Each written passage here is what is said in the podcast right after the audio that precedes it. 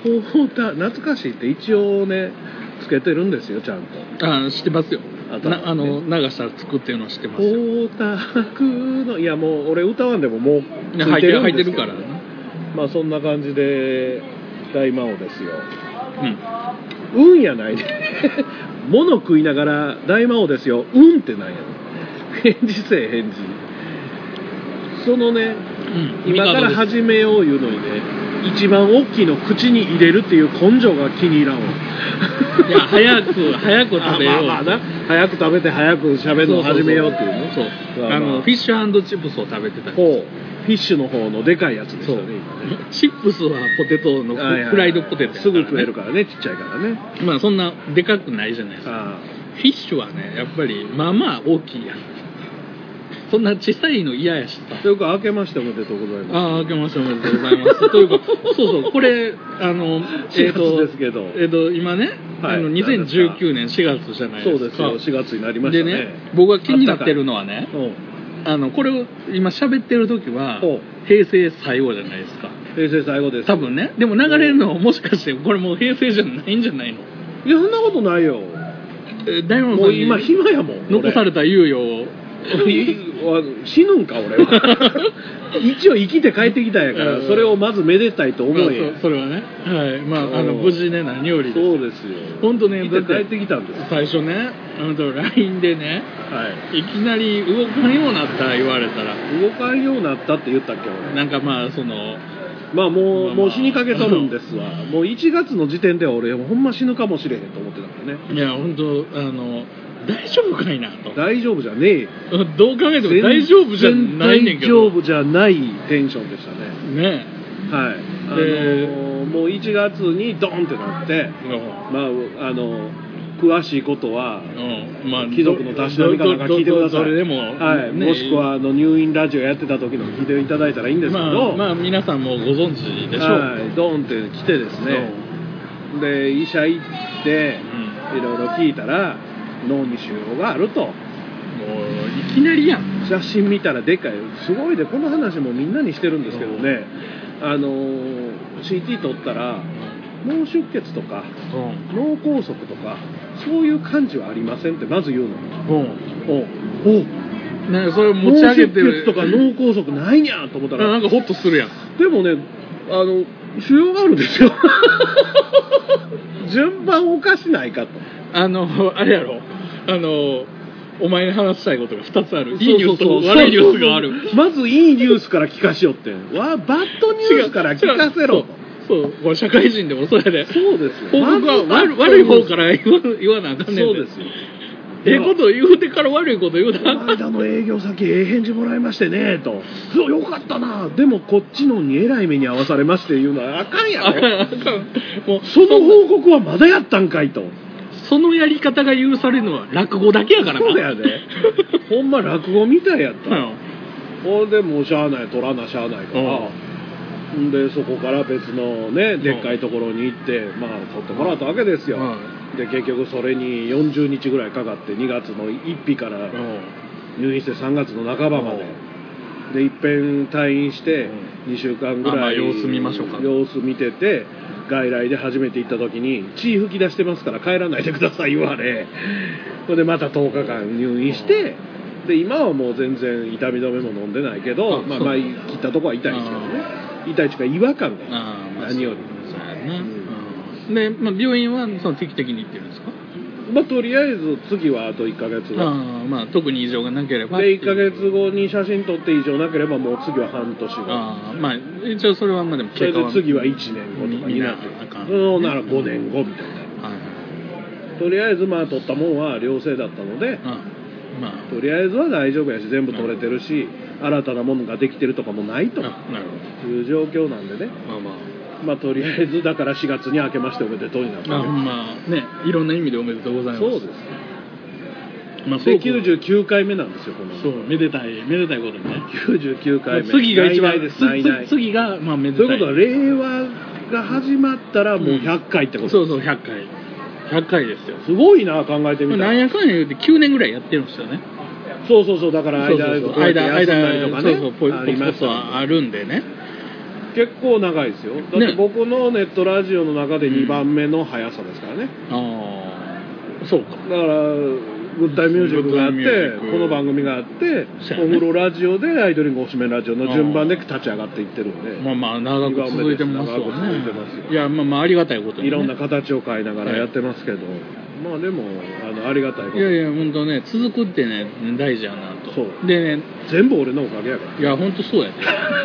だってねこれこれ本当平成終わるし、はい。令和になるから、はいはい。あの言いますけどネット上にうん。僕の何かしらやった痕跡ね、うん。もうねあのオタクの隠れ家しかないんですよ。あらなんでかっていうとねあケロログ死んだそうしなケロログが死んだよ、うん。ほんならねポッドキャストってね、うん。あのポッド言うたらアップルがそうのん。データを管理してるわけじゃないのよね、あれ繋がってるだけやから。言われたもんをありますって言うてるだけやから。そうですよ。だからアイドルとねファンのつながりみたいなもんでこれね気迫やねん。ケロログがね気ケロログがねさんがねうん。お亡くなりになられた瞬間ねうん。さっぱりこう今までこのポッドキャストとして上げてきたそうですよ。だからあのあの来たでしょ？このポッドキャスト全然更新ないし繋がってないんやけどどうしたらええねん言って iTunes から来たでしょ。であそうそう俺もだからあの登録してたやつなくなってるわとか。う。んでもね調べたらねツイッターアカウントあったりね普通にやってるんですよ。おーあだから多分その置いてたとこからなくなったとかそうですあのそういうだけのもんやと思う。全ては僕らが一番信頼していたケロログが消えたことがうんそうそう。俺らの痕跡を消していくんですよ。で、まあ、消えたじゃないですか。消えました。ででねそのポッドキャストをやる前はい。はで言ったらレンタルサーバー上にネ MP3 ットとかラジオを上げてたわけですよ。上げてた。はい。でねその時にねあのヤフーさんが作ってたう。んジオシティーズっていううん無料のねササイトがあってあれもなくなったでしょ？だって僕がもともとホームページ置いてた OCN のホームページサービスもなくなってますからそう。ねだからねこの平成最後のね、はい。時代にね、ええ。平成の間にネット上でなんかいろいろやってきた痕跡がね、う。意外と振り返るとねな ないやんみたんいいなや僕ら的にはあとはシーサーがなくなったらもう終わりなんですよ。でねこれがね僕ずーっとねあのまあこのなんていうの宮崎駿さんとは真逆のね、うん。あのやるよやるよって言ってやらない先なんああですけど。やめるやめるってやめへうん。んあの人と違ってね。うもう大みたいになりや。ん やめるやめるっていやまあや結局やめへんっていう方がかっこええで。ええねんなうんやるやる言うてやらへんの一番かっこ悪いから。まあそんでねそれをやるときにね、うん。あケロログみたいなことを考えた。らこれこれどこでやるのが正解なんやろっていうことをねずっと考えるわけです。よねレンタルサーバーを借りまあでもね今分からんからねレンタルサーバーの会社も辞めおるかもしれんからそうそうそうねだって今の時代ねそのそんなそれを今ビジネスでしてやってる会社もいやなんかうまみないからやめるわって言いかねないじゃないですか有料でも 5G の時代になったら、うん。それこそ家にサーバー置いたらいいんですよ。ああ通信を。うん。今はね。ねあのまだ 4G の時代で、まだまだやっぱり家にサーバーを置くっていうことが現実的じゃないじゃん、はいはいはい。でも世の中が全部ほんまに 5G になったら、うん。家に10テラ20テラうん。100テラぐらいのまあサーバーを置いてそこに全部データ置いといたらいけるようになるけど結局そことうん。世間をつなぐためには iTunes さんとかそうそうそうそうそう。そういうものを使っていかなあかんっていうのが難しいとこれがねあのネットラジオってね、うん。だからいろんなそのサービスがあって、まあ、RSS とかね、うん。いろんなまあ細かい技術の話はありますわ。うん。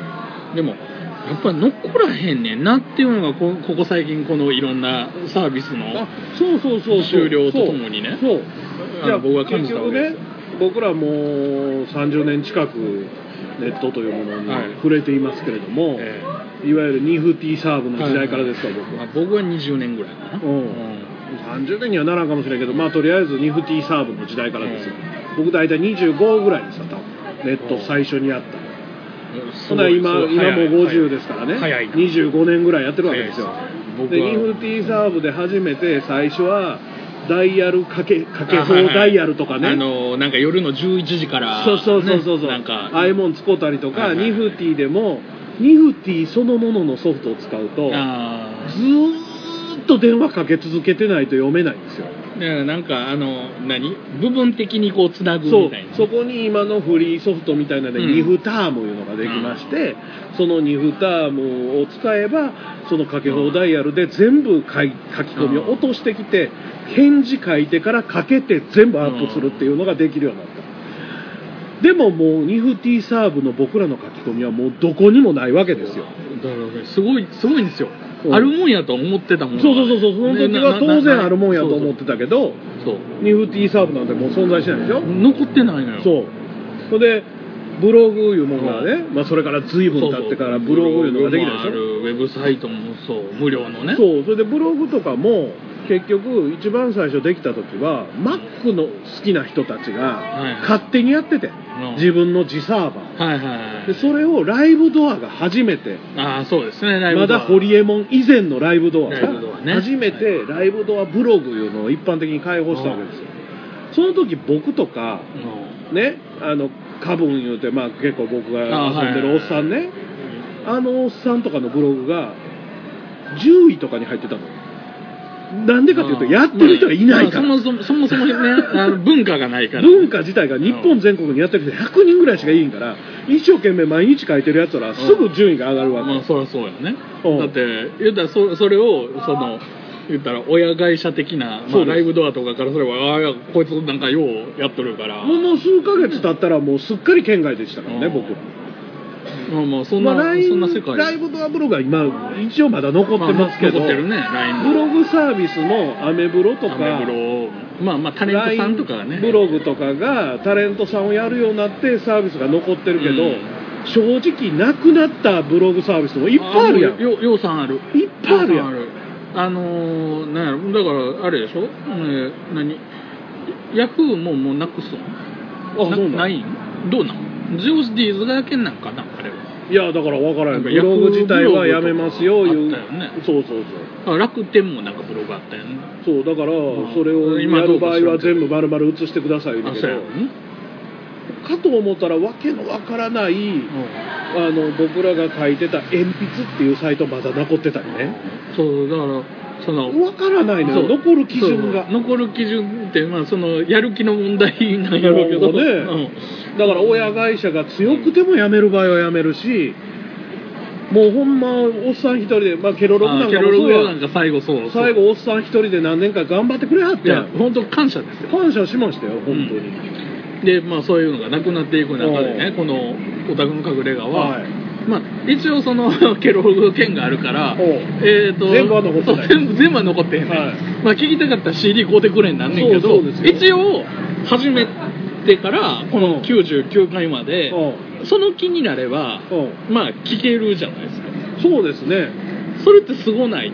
とりあえず CD さえ買うてくれたら聞けまあすそうそう。まあ買うてなっていう気持ちもあんねんけどうん。聞けるっていうことがすごくないって。そうですよ。うん本当にすごいと思うよ、いや俺結構ねそのここ数数ヶ月のね、うん。間にいろんなものサービスの終了とね、うん。その自分のスマホとかで見た時にね iTunes に自分の痕跡がないっていうね、うん。こととかに気づいていくとねうん。これすすげえな100回って、いやだからすごいと思まあ、うよ、100回って回数っていうよりだからその9年？9年間やって。9年ってすげえなだってグッタイミュージックも丸10年経ったわけですよ。いやいやもう休んでますけどここ数ヶ月。まあ、一緒であの当然ねあの録音から編集からアップまで大門さんがやってくれてるからなんやけど、しかもそのファイルを残してるからそう。ね、まあ、CD ができてるってことはそういうことやうん。ねでこれね僕はあのすごいなって思うのよ。うん。9年間続くことって人生においてまあまあないでいやだから本当にさっきも言ったみたいにその、うん。大企業でさえ辞めていく世界。あそうそうそうそう。だからそれこそその大手のラジオ局がね、ポえ。えッドキャストってすごくやってたでしょ、あのーえっ、とね。ラジオ日本さんとかあそうそう。TBS さんとえーとねかがすごく頑張ってやってた、日本放送さんが「オールナイトニッポンの」あのメインのとこじゃなくて、モバイルそうそうとかねそこでやったりとか。やってはって。実際放送してるやつでもラジオ日本はもうほとんどポッドキャストにしてたんですよ。あそうですよね。だからうん。音楽の部分だけ抜いたあやつ。をそうそうそう。音楽なかったよ。音楽はもうネット上には出せないので、その部分を JASRAC さんがね。そうその部分を抜いたやつをちゃんと全部ポッドキャストにやってたのをあの radiko の件があって、うん。 radiko のがジャスラック OK な OK やしそれでもうしかもタイムシフトで1週間聞けるから、ポッドキャストだいぶ撤収しはったんです。あそうかそうか。そういうことか。うん。ああのねそれも僕はまだそのなんやろポッドキャストっていうのを始める前に、ネットラジオっていうカテゴリーがあるんですよ僕はいまだに覚えてるんですよ、うん。その当時やってたラジオがあってね、ネットラジオをこう注目のネットラジオみたいな、うんうん上がってくるこうサイトがあるじゃないですか。いや僕みたいなそのね、うん。まだおっさんじゃないよまだ当時。まあまだ若かった時関な西関西関西の素人のままだ何もやってへんようなやつがだらだら毎週2時間喋るっていうね、うんうん。菊小原がしたらまあまあくくく苦行やな。いやまあ聞いてくれる人が言ってたことはすごいけどね。すごいのは、あのーやっぱりやる方と聞く方のあ熱量。熱量いうのは今より確実にあったそれはあった。だからあのーいろんなとこ全国僕が行った時に会いに来てくれる人もすごい多かったし。うん。で、まあ、言うたってコミケ行ってもそんな人けえへんやんそうや。でも当時はもうみんななんやかんやいやそんなんでないとね、まあローカルがなかったのよ。それもあるやろな。今はネットの海が広すぎて、まあまあ会うっていうことに対しての,、ね、あの熱量もそんな。だから10年以上前のネットの海ってね僕らはその時から大きいと思ってたけど、うん。全然太平洋みたいな大きさなくてそうそうそう。まあ言うたら池ぐらいの大きさの中でチャパチャパやってたのが現状や。そうそうそうそう。ところがチャパチャパが対岸まで届くね池やから。あそうそうやねんそうやねん。ところが今太平洋でさ、ね、西宮でパチャパチャやってもアメリカまで届かんやん。届かへん。そこや、いやほんまねうん。その見つけてもらわその、ね、熱量みたいなものがあって、当時の僕がいまだに覚えてるのが、うん。その自分の番組が紹介されてるページの中に福山雅治とうん。真鍋かおりがおるっていほううね、ほうまあ、その当時から見ても、まあ、超有名うんうんうんうん。が同じページに載ってるっていうのをねいまだに覚えてて。だから変な世界やな変な世界ですよ。うん。だからそれそれよりだいぶ後やけど僕もアイドリング推しメンラジオってアイドリングっていうねうん。軒下勝手に借りてやってたから やけど iTunes のランキングで言うたらアイドリングのまあ兄弟分みたいなベイビーレイズっていうグループの番組より上やったりするの。だから菊池亜美の番組と並んでたりするの。そう。それがねあの不思議なもんでうん。あので僕ずっとこのこのこの数数ヶ月間ねほまあこの大門さんがちょっと倒れて、うん。であオタクの隠れがなくなったら俺どうすんねやろっていうね。ちょっうとしたなんかやれやそうそう。休んでやる間になんかやっとけや。でね。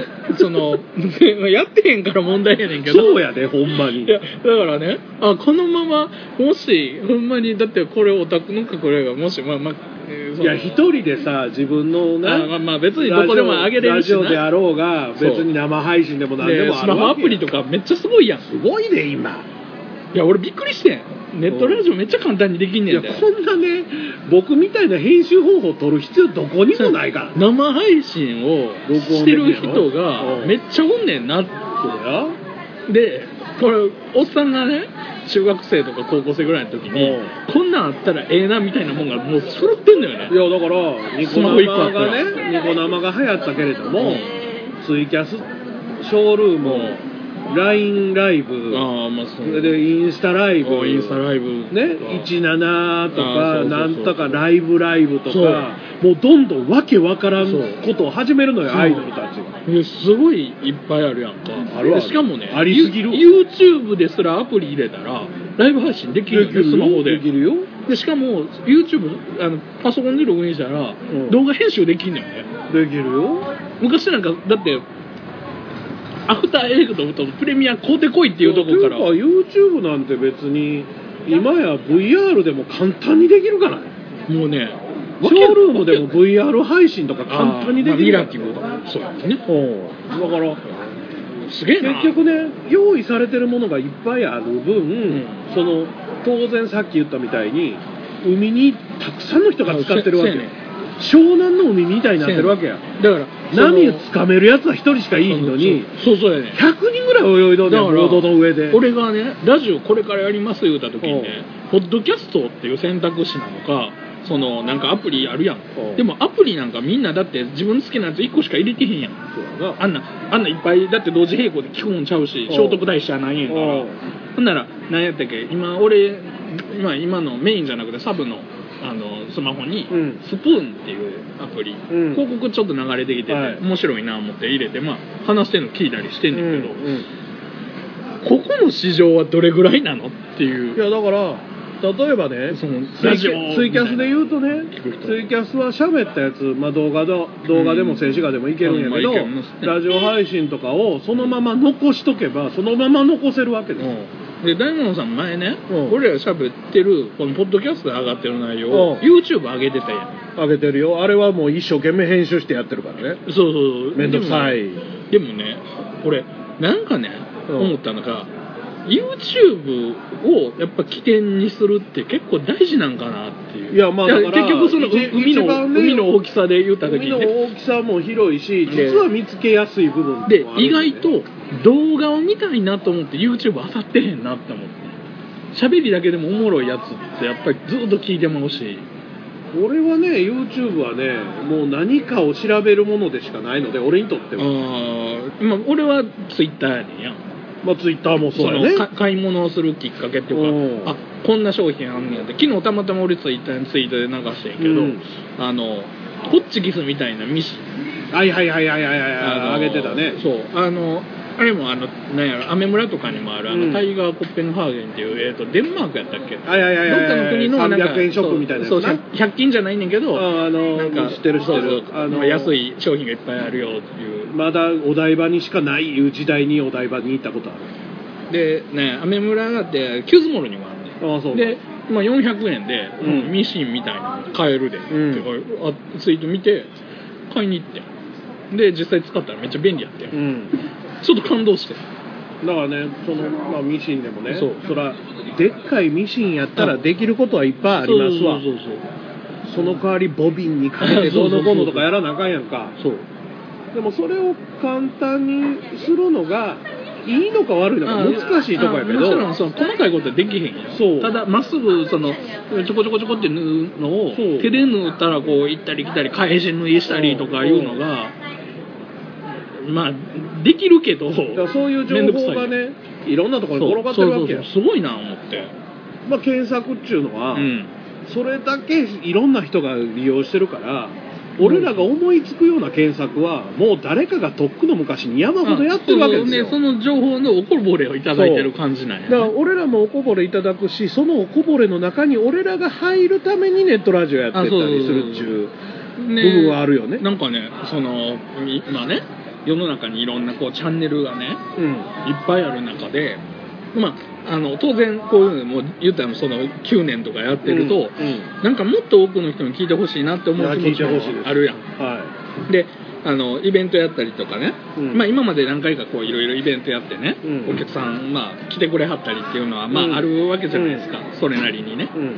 あのもちろんこの辺やったらその、ね、白芸とかで、はい。あのモコパレでやった時もそうやし、うん。前もう5年ぐらい前かな名古屋行った時もそうやし。そうですね。であの東京行った時もそうやし、うん。ででも、まあコミケもそうですまあ、そうそう、ま、毎回そうやねんけどでそういうのがこう9年続いてて、うん。で何回来てくれるっていうのは嬉しいし、うん。でも知らん人の方がめちゃくちゃ世の中には多多いっていうね。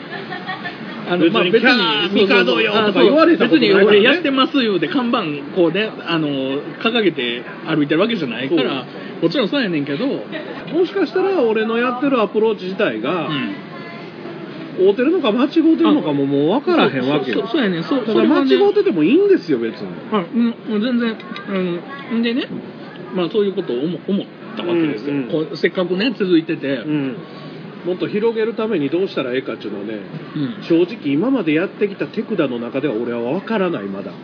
うん、で俺も分かってへんしだからそれそれにはほんまのこと言うてうん。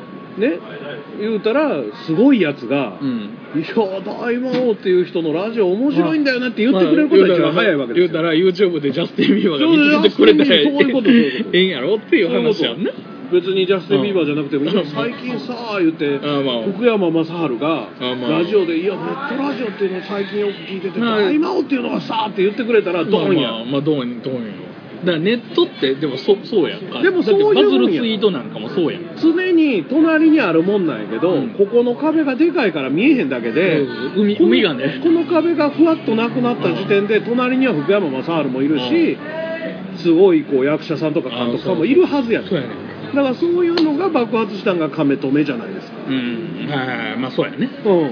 だってそれ自体の最初の世界はち小さい。だって亀止めなんて俺らがやってるネットラジオと変わらんからねやってること。まあまあそうやね。ただの自主制作映画実だから。際作の言うたらまあ単館上そう自主制作映画作ってる友達なんか山ほどおるわまあけで、予算もいてはりますわね。でもあんな風にはならんわけですよ普通は。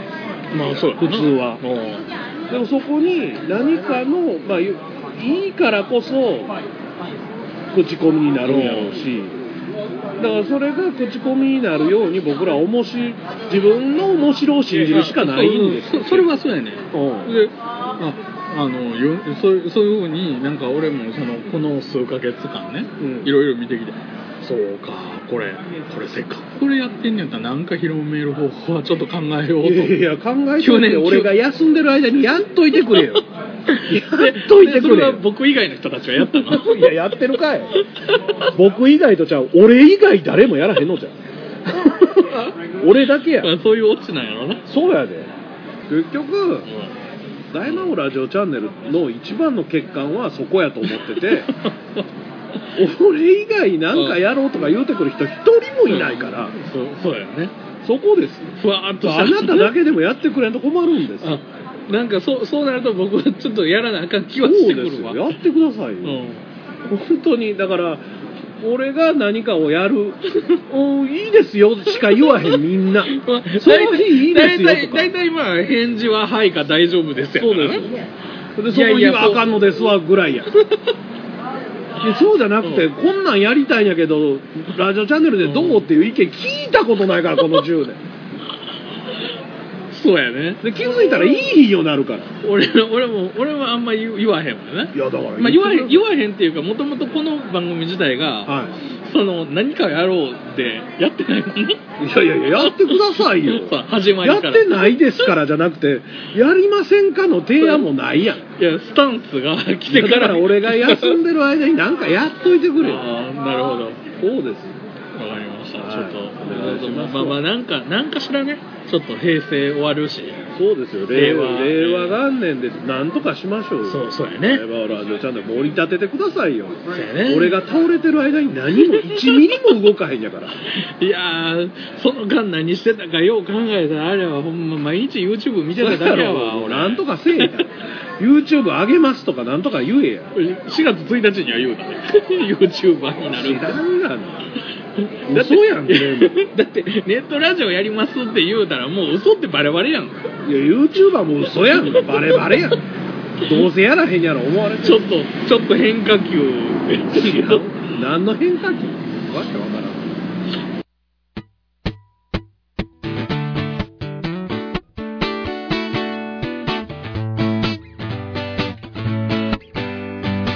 大魔王ラジオチャンネル大魔王ラジオチャンネルはいつもあなたのそばにいます。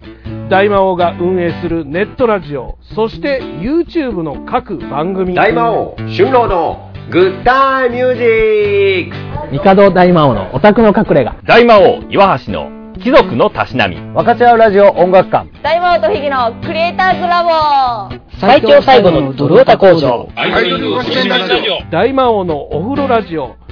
すべての番組をぜひチェックしてください。登録もお願いします。せーの。大魔王ラジオチャンネル。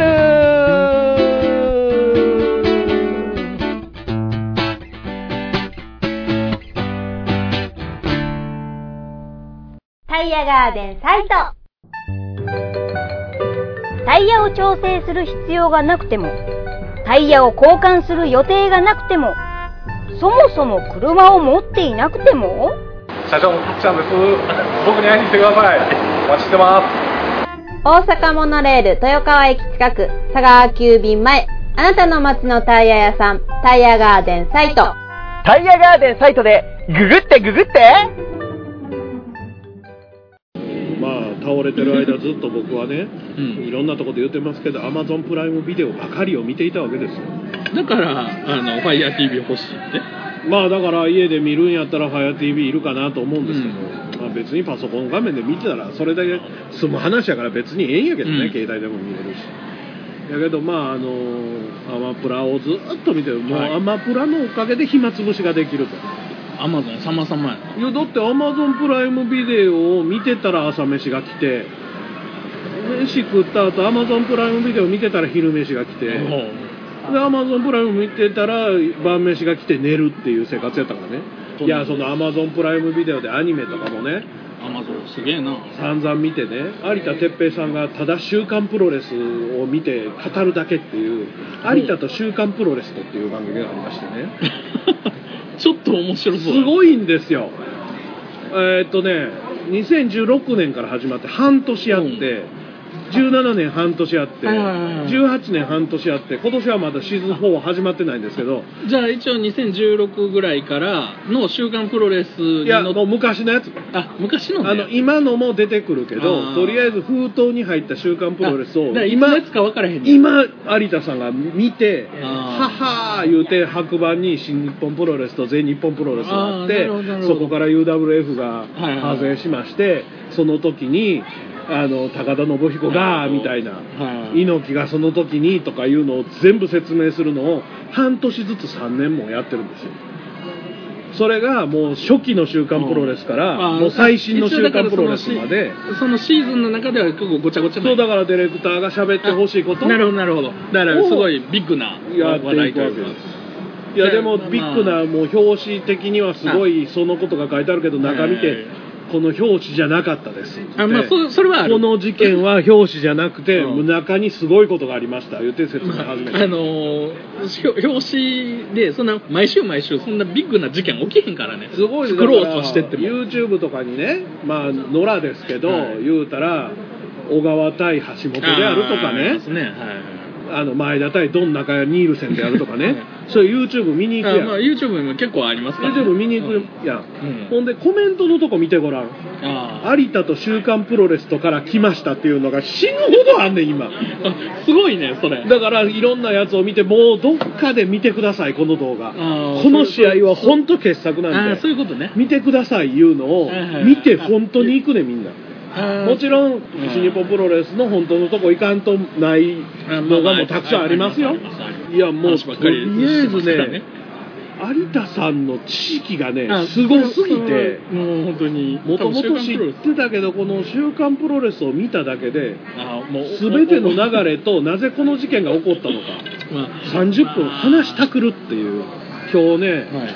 それの影響でねはい十数年ぶりぶりぐらいにもう言えてへんシュープロ買いましたわこん。今週表表紙誰？本当に誰やった誰？なんか誰か知らん人。えー。新日関係やけど俺の知らん人。えー誰やろ？えー結婚した岡田和親ですかいや岡田和親の話題もね三森鈴子さんの写真も入れてこのこのあ真田ね。真田さん、はいはいはい真田広之やな。違う違う。違うんですいや久しぶりに買いまあまいぶしさんとか。いぶしのロングインタビューとかも載ってて、うん。プロレススーパースター列伝まで載ってるけどね。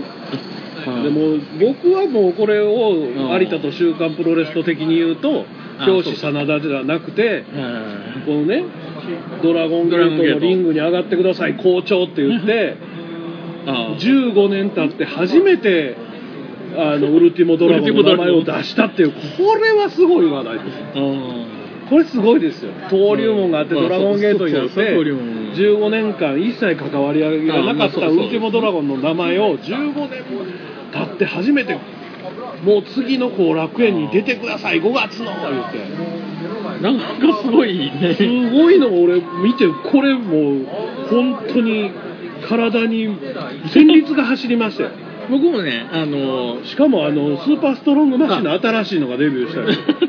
あのねあの最近、ね、もう令和になろういう時代ですよ。僕ね最近ちょっと離れてたんですよ。もう令和になろういう時代。時代にね将軍 KY 若松がまだいるんですよ、まあ息子やね。どうなってんの？だからそのどうなってんのっていうのはプロレスに対してはもう言っちゃいけない。いやいやすごい。だからもうどんどん言いたいですいやでもほん本当にね今めっちゃ盛り上がってますよ。いやだってだからだからさ当日券とかないです新日本プロレスとかさあの大阪府立体育館今なんていうの？えっ、とエディオンアリーナ。エリオンアリーナですか？でやる時とかに君が行く時に俺の分もチケット取ってくださいよ。ああもうでもほんまほんまでもそ そんなで行かれへん言ういやいやいや週末は俺もう仕事辞めましたんで。あそうなんやあでもでもど土日やったらほんまでもあの府立よりね大阪城。大阪城ね。まあ府立の方が回数は多いけどうん。ねで僕おすすめなのは府立体育館の中でもうん。第2の方ちっちゃい第二。あのねもう第2でね僕はね何年前かなもうあの地下の 20, 地下の。20年近く前にね全日本女子プロレスを見に行ったんですよ、はい。ほんでもう後ろの方やったんで見えへんから椅子の上にあかんことやけど椅子の上に立って見てたの昔はねそのそしたら鉄柵を持った宍戸エリエリカがね、はい 鉄柵を持ってやっていたシステエリカ言うたらわ分かるわかる人はわかる。わかる。まあ、わからん人は宍戸エリカで調べてください。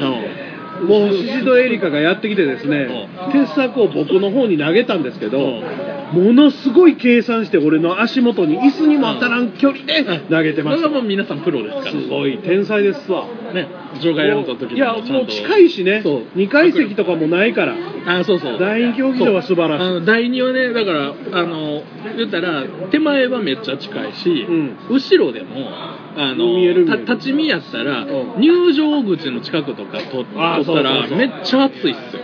いやだからね、あとね、最近やってる団体が多いかどうか知らんけどね、KBS ホール。けあ京都。でも京都のねあれ KBS 京ホールで。京都はでも新新日は京都でやるとき KBS ホールでやってますか、うん。KBS ホールでね、あの、勇気軍を見たんですよ、僕。これも暑かった。あそこも狭いんで、そうそうそう。これでね、あの、飛び技とかやるとね、後ろにね、あの、あれがあるんです。ステンドグラスがあるんです。KBS ホール名物。めっちゃでかいステンドグラスの前を飛ぶっていう。意外とねでかいところはでかいところの面白さがあるしいやそらそうですねその小さいところは小さいところでね尼崎とかねいや、いいですね。もういいんですよ関西やったら大体そういう感じかないやまあもうちょっとね、だから、あの全然動画もない番組でなんですよ。週刊プロレスの紙面しか出てこないんで、許可取ってんのそこだけやから。ああなるほど。表紙だけね。表紙とか中にある写真で、あ一応写真何は月何日週刊プロレスはいはいは言いうて、例えば天竜源一郎とか、長州力とか、アントニオ猪木とかの写真が出るだけで、団体の動画の許可なんか一切取ってないから、なるほどね。全く出てこないんですよ。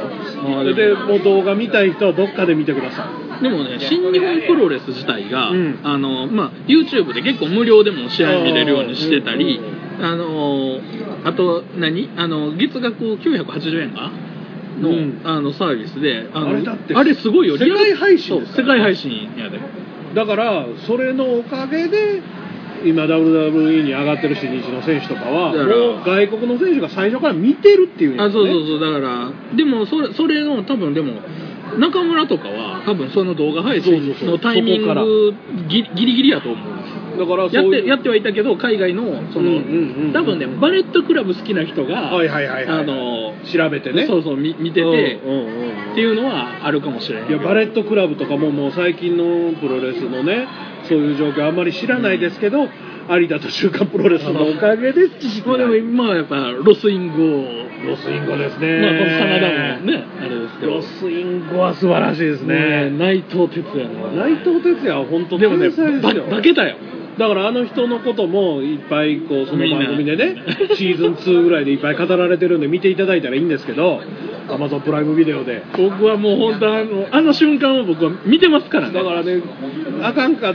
てもうあかんかってあかんかってあかんかってやっとでしょ。あのあれですよ。あの途中からリンリングへ行かない内藤哲也を最初に見たんですよ僕は。ほんであのタッグを組んでた本間選手が「おい!」ってなってたの。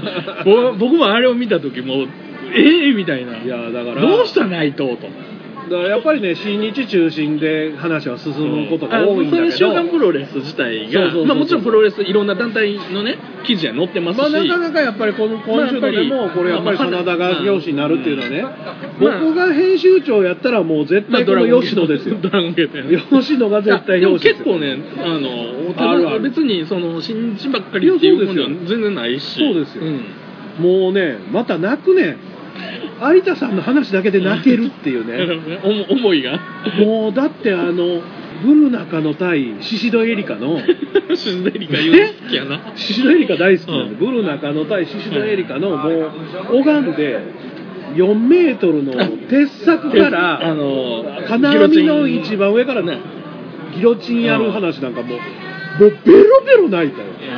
思い出す、俺の場合、やっぱり古いものをよく知ってるから、まあまあ。で当時もあれはもう映像的にインパクトある。そう十数年前まではもう毎週中黒買ってましたんで、やっぱ覚えてることもあるし忘れてることもあるんやけど、有田さんの説明でねあーなるほどね。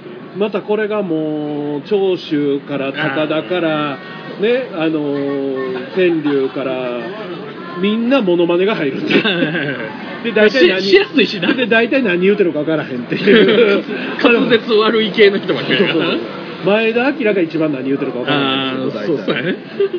いやだから本当にね、ちょっとプロレス熱がちょっと僕の中で上がってきてでもるんで、ね本当今のね新日本ははい。ほんま面白いですよ。いや、多分ね、アマプラ入ってます、いや僕は入ってない。もうアマプラね、あもうそれのためだけに、ちょっと値段上がりますけども、はいあのーそれのためだけにアマプラ入っても、あ絶対損しませんから、あの僕ね一気に見て、でもそそう本当にねプロレスをプロレスが盛り上がったことによってプロレス好きな人が、うん。あの盛り上がってこう広がってってる感じはすごくあるんですよ、今、まあそのメディアの取り上げ方とかもあるんですけど、本当にねあの僕も本当にあのまあもともとそのプロレスよりはどどっちかというと総合格闘技とか、まあ、まあどっちかというと K- K1 とかがやっぱりどうしても小さい頃流行ったからいやーだからね、もうその辺の話もいっぱい出てくるんですよ。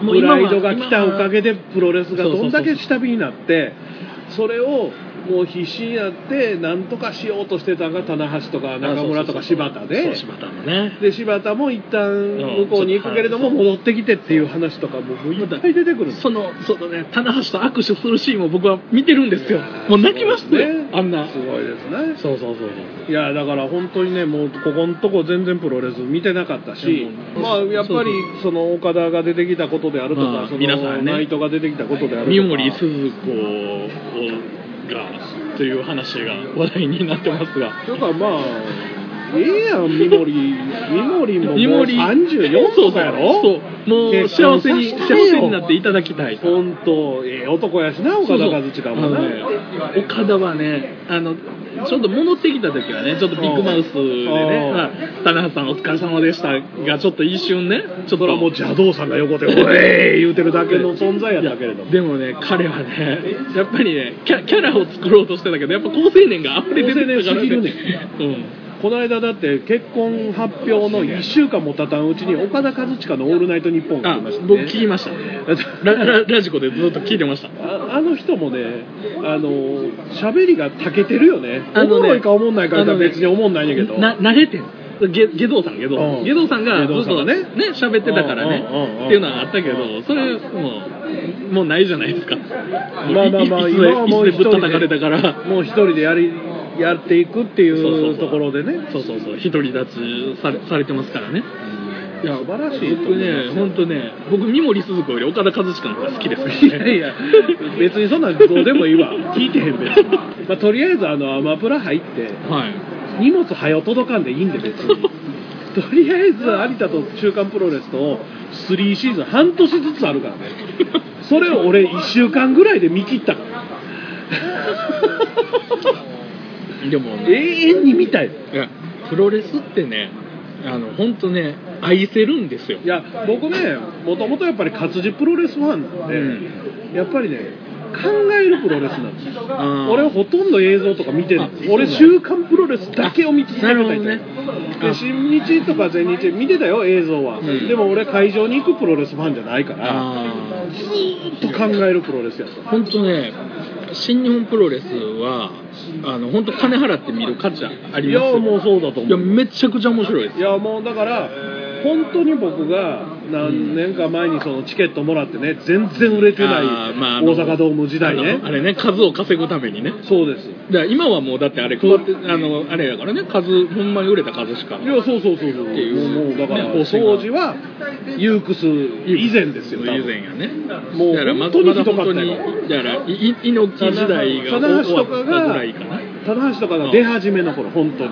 だからもう全く思んなかったユークスユークスブシロードのももう前やもんね。だから俺がその辺のプロレス事情を知らんっていうこともあるんやけど、何より試合が思んなかった。そうだってそそそれはまあだってその頃はこう棚橋もどうしていいかの時代やから。ね多分あんなメディア出たりとか。本当にもう完全にプイライドとかに押されてる時代でした、でも今は本当に良くなってることは間違いないし、まあライジンとかあまあまあ強化強化まあなんかやってます面白い試合はあるんですけどいや、うん。総格闘技っていうのはなかなかねやっぱり物語作りにくいっていうのがあって、うんあそうそれはねうん。そう。ストーリーラインを作っていくのはやっぱりプロレスの方が長けてるしね何がいいってねあのもちろんずっと知ってることもいいんやけど、うん。あの会場行くじゃないですか、うん。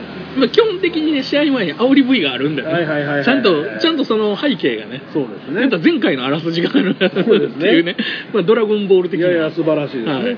まあ朝ドラみたいなもんですからあだからそのその関係性をすごくがっちり知ってれば知ってるほど面白いけどいやそらっていうのはあるけど。まあまあだからまあとりあえずあの次どっかあ行くよっていう時はちょっと声かけてそうまあまたちょっと紹介させてもらいますんで、ええ。行きましょうじゃあ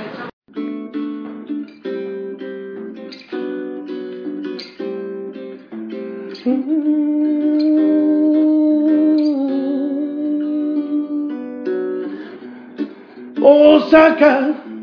このメールを乗り継いで。豊川駅の。ほど近く。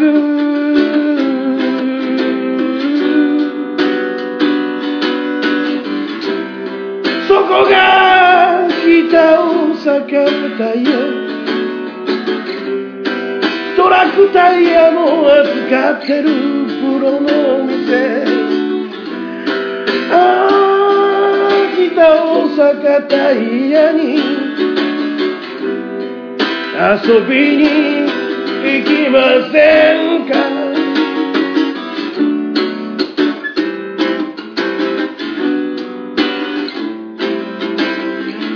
いつでもな天さんがあなたを待ってます。タイヤのことなら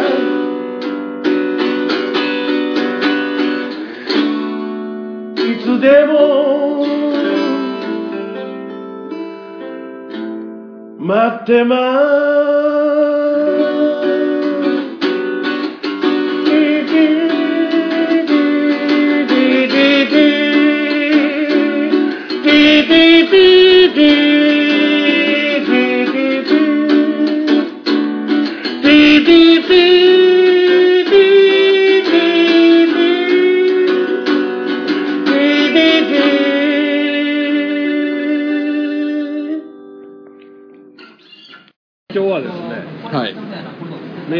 せん。前はい。高い、あーまあまあ誰も送ってくれまあそれは昨日撮ろうか言うたからね。年末にね送ってくれたあのちょっと古いんでやめときますけど。賞味期限が。賞味期限。これ読んだかどうかも覚えてあない。ークリスマスにチキン食べたみたいな話。そんな話じゃなかったと思うけどなんか鶏肉の話。もしかしたら年末の収録で喋ったやつかも。ああなるほど。それ以来メールはもらあっていたいな。まあまああの採用率ほぼほぼ100%なんで。なのであの質問箱の方ね、はい、ああそっちがあるのね、何か。好きなポテチってどこの難しい箱ね。なかなかね面白いんですよ。国民やからむちゃくちゃなあののねポテチってポテトチップスじゃないですか。まあまあそうですね。でポテトチップス。まあ別にちょっとあでの外してもいいよ。ああ全然チョまあまチョコまで入れてくれてもいいよ。ああなるほど。あーチョコレートのやつあの北海道のお土産とかでようありますけど、うん。まあまあ最近コンビニでも売ってるけど。いやもう僕はねプリングルスなんですよ。とりあえず。あープリングルスうまいね。プリングルスはね、まあ、サワークリームあオニオンが一番うまいんですけどあのねいろんなじゃがりことかねじゃがビーとかね、いはいはい。いろんな、まあ芋っぽさを何でもそうなんやけどいろんなところのがいろんなフレーバー出すやん。まあまあそうやね。それの再現度が一番高いのがプリングルス。ああなるほどね。プリングルスグリーンカレー味とかそういうのを出した時のほんまにグリーンカレーやっていうのが来るのがやっぱりもう正直ジャガビーとかそういうのがあると買うんやけど、ん。なんか違うねん。なるほど。ちょっとフレーバーあんねんけどもう一つやだからそういうのの再現度が高い。俺はもうどっちかっていうとその限定商品とかに弱いのでああなるほど。そういう時の再現度が高いからプリングルスを押す。なるほどね。僕はねあのまあ王道王道なやつで言うと、まあそれはまあカルディの、ん。あのコンソメですよ。まあベタなベタなね答えやった。ら俺が高校生の時やからもう三十数年前ですけどね、まあま初めてあのジャガバター味のができたんですあ、まあ、味ねち地方にもあるしねいろんな、うん。いやもう多分ねその頃本当コンソメと薄塩と薄塩コンソメぐらいか。なんかそんなんしかなかった時代にうんそうまあジャガバターはねああそう衝撃的やじゃがいもやしねそそそもそこにバター醤油の味がでうん。ついてるのがめちゃくちゃ美味しい。あれうまいね。あ本当それで言うとねババターで言うと、ん。あの小池屋の、ん。なんか今出てるあの若干なんかななんていうの。量はそんなないけどあれのババター。ちょっと高級なやつね、うんの、うん。あまあ100均とかでも売ってんねんけど。小池のあの漢字で書いてるやつじゃん。じゃあそれそれじゃない。それじゃないそれじゃないの？それじゃなくてもうなんかねなんかあのそそんなそこまで高級なやつじゃなないんだけど小池屋のあのまあ、あその一枚一枚のサイズそんな大きくないのは確かにあの高級なやつに近いねんけど、ん。あれじゃないねんけどあのまあ本当 100, 100円ローソンとかで売ってるんだけど、その今今出てる2種類味あるのかな、塩とババターだけやねんけどバターがめっちゃうまくて、えーそれを、まあ、今買えるのでおすすめ。昔はね僕ら子供の頃はカルビしかなかったので。あまああと小池屋。いや小池屋はまだなかったんですよ僕の子供の頃。なるほど。でそこに小池屋が入ってきた時の衝撃がすごかったんだけど今はもうプリングルスとかいろんなところもあるし海外のとかもねあそう。美味しいので海海外のっていうと,、えーとね、カルディってあのコーヒー屋さんあるじゃないですか、あのなんていうの？ちょ若干高級なショッピング、ね、なんかなんやらモールとかにあるような、はい。カルディの、えーとね、ポテトチップスの、えー、と何何味、えー、とピクルス味、ピクルス味？うん、ポテトとピクルスやで。ハンバーガーセット肉パン抜きやでハンバーガーちゃうやんいやピクルスやからだからハンバーガーちゃういや、だからハンバーガーセットやったら、パンと肉とピクルスとポテトやん。いやだからハンバーガーセットやったらやけどハンそこからパンとハンバーガー抜いたらあかんよ説明上でも、気持ち的には、あれやん。俺、宗教上肉はあかんねあーん。で、炭水化物はあかんねんってなったら。知らんがな宗教上に炭水化物とかないやろまあええわ。次行こう。帝さんってどういう人なんですか？実在するんですか？AV メーカーの帝と関係あるんですか？と AV メーカー。普通なんか、そういうのって喫茶店とか、そういうの、ゲーセンとか。AV メーカーの帝と関係関係ないです。関係ないんですか？実在してるんですか？実在はしてると思う。だから、非実在おっさんとかでは。ない。非実在おっさんじゃないの。ない。と思うけど。俺ずっと非実在おっさんと番組やってたんかなと思って今ドキドキしたあ見えてるこれこれは幻覚幻覚？みたいな。そうそう、まあ幻だみたいな。ね存在はしてるけど何の活動もしてくどれてど,、まあ、どっかからプロジェクターで売ってるだけかもしれんけどね。ホログラムの可能性ホログラムの可能性。古い SF やな 最近関越道上り寄りの星の王子様パーキングエリアとか東北道上りの羽生の鬼平繁華町パーキングエリアとかテーマ性を持たせたサービスエリアやパーキングエリアがありますが関西方面でそういうのはありますかと。車乗らへんからサービスエリア分からへん。いや関西あんまりないんちゃうかな。そもそも俺サービスエリアでなんか特殊なんがあるっていうのは静岡のイメージじゃんそうそうそうそう。だからめちゃイプラモばっか売ってる。のもあるしめちゃイケパーキングエリアやってたりとかあのあとあのエヴァもねやってましたけどもう大体あの辺ですよ。なんかそのイメージは強い西は見たことないね。そもそも関西からなんか車とかなんか乗って出かけるときに関西のサービスエリアで降りることまあ、があんまり寄らないからな。そうそこまで来たら帰ってまうしな。そうそう行く時ももうそもうちょっと行ってから寄るしあの夜行バスってう。ん途中でねあのトイレ休憩でサービスエリア降りれるやん。まあ草津ぐらいやな。で大体滋賀やねんスタート。うん。でだから草津。そう大体。そうそう草津やな。大体草津。で目星もないやん基本的に。ない。草津は別に何も。ないバスで東京行こう思ってる時に滋賀で何か買おうってならへんやん。いや腹減ったり喉乾いたら買うけど。そそその食べ物の飲み物はね。そうだから別に何もないから。ね僕ただ静岡でたまたまサービスエリア降りるときは、うん。あの絶対静岡コーラ買うああ静岡。あのお茶の。浜松とかね。そうそうそう。あー。浜松は。浜松は。浜松も結構いろんなのあそうそう。富士富士山ソーダとかあそうそうそう。あれあれはねなんか買っちゃう。うん。でもまあ、向こうからし向こうから来たら関西のでもあそういうもんはあるという認識なんかもしれんけど俺らにはそんな感じがない。だから僕らからするとあの海老名のメロンパンみたいな。いやだからこっち来たらあれじゃないの？なんかあんのかもしれんね。サバ寿司とか買うんじゃないの？サービスエリアでうん結構いっぱい売ってるからあまあもう売ってるな。売ってるからね。まあ、だからこっちからすると珍しくないけどもしかしたら場所によっては珍しいのかもっていうのはだ意外と近くのは知らないじゃない？あーまあまあでもそれそう。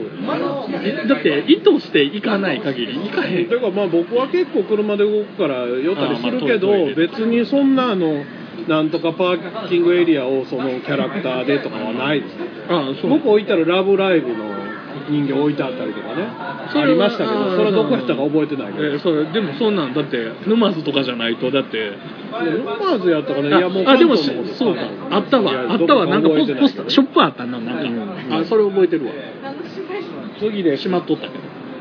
なぜリア充にならないといけないのでしょうか？世の中の風潮が気に入りません。ならなくてはいけない。ことはなないよね別に。あのていうかリア充って自分次第やんあそうそうそうそう。別に彼女ができることがリア充じゃないから。そうだからあのそ彼女できててもリア充じゃない人もいるやん。あそうそうだからそそそもそもそもね何をもってリアルなのっていいうやだから何をもってリアルで何をもって充実なのかっていうのは自分で決めたらええことやから、うん別に。いや並んでもええしなってもええんちゃう。そうそう。考え方次第なんでね。いやだからリアルが充実してまんねんって思えばリア充やから、でだって俺のリアルはゲームの世界にしかいないって思ったらゲームの世界で最強になったらリア充ですよ。え贅沢な時間の使い方ってどんな感じですか？贅沢贅沢の定義にもよるけど、うん。それむ無駄ってこと？無駄じゃないやろ。贅沢。と無駄は違う。贅沢っていやそれもさっきのリア充と一緒で考え方次第やから、うわ贅沢やなと思えるのかあー無駄やなと思ったらもう贅沢じゃない、無駄も楽しいやん。かいや無駄を贅沢やと同義するんやったらそれはその人次第やからそれはそれでいいんだけど基本的には意味合いは違うよねって話贅沢は何無駄さえも贅沢やと思っあてーそれがいいんだよっていうのはそれはいいんだよ。うん。3ヶ月 YouTube ずっと見てただけっていうのもなんかやれよと俺は思うけど。そうやね だからそういうことです。そうやね。贅沢贅沢まあじだからそれぞれの価価値観もあるんだけど。ていうか仕事してようが何してようが自分が贅沢な時間使ってるなありがたいなと思えばあそうそうそうそれでいいんじゃない？僕はなんかあれかな。何よりもありがたいなと思えるかどうかやと思うんだあそうそう。だから僕は音楽聴いてる時うんだから音楽を聴くということだけをしてる時はい。まあそんなこんなでね、えー久しぶりに復活しましたはい。次100回目や次100回やで、100回目なんまあ、聞いてる人はぜひ100回目のなんか。まあまあ本当にメールを欲しているのでどの番組もメール欲してますから。まあなんか何かしらでもそれはでもあのコメントをいただけるとありがたいのはね。なんだってそうやしやってこんなことやってる人みんなそうなんですよ。そうそれが。モチベーション上がりますから。あそうそうそうそう、はい。ありがたいありがたいって思いますよ、はい。ぜひぜひまあ、あのツイッターのコメントでも感想でも何でもいい。ありがたいあフりがたい。ェイスブックのページに感想書いていただいて何でもいいので、ぜひぜひやっていただければなとね僕らも楽しくやっていけるんですよね。はい、僕も一応完全復活の予定なので予定で、はい、ごかもう一遍血がピューって吹き出さへん限りは、とりあえず仕事も開始しますんで、あなるほど。はい、5月末お会いしたいと思いますので、はい、ということで、帝大魔王のはい。お宅の隠れ家。99回目、はい。ここまでということで、い。また来月お会いしましょう。お会いしましょう。はい、お相手は大魔王と、ミカドでした。この番組はあなたの街のタイヤ屋さんタイヤガーデンサイトでおなじみの北大阪タイヤの提供でお送りしました。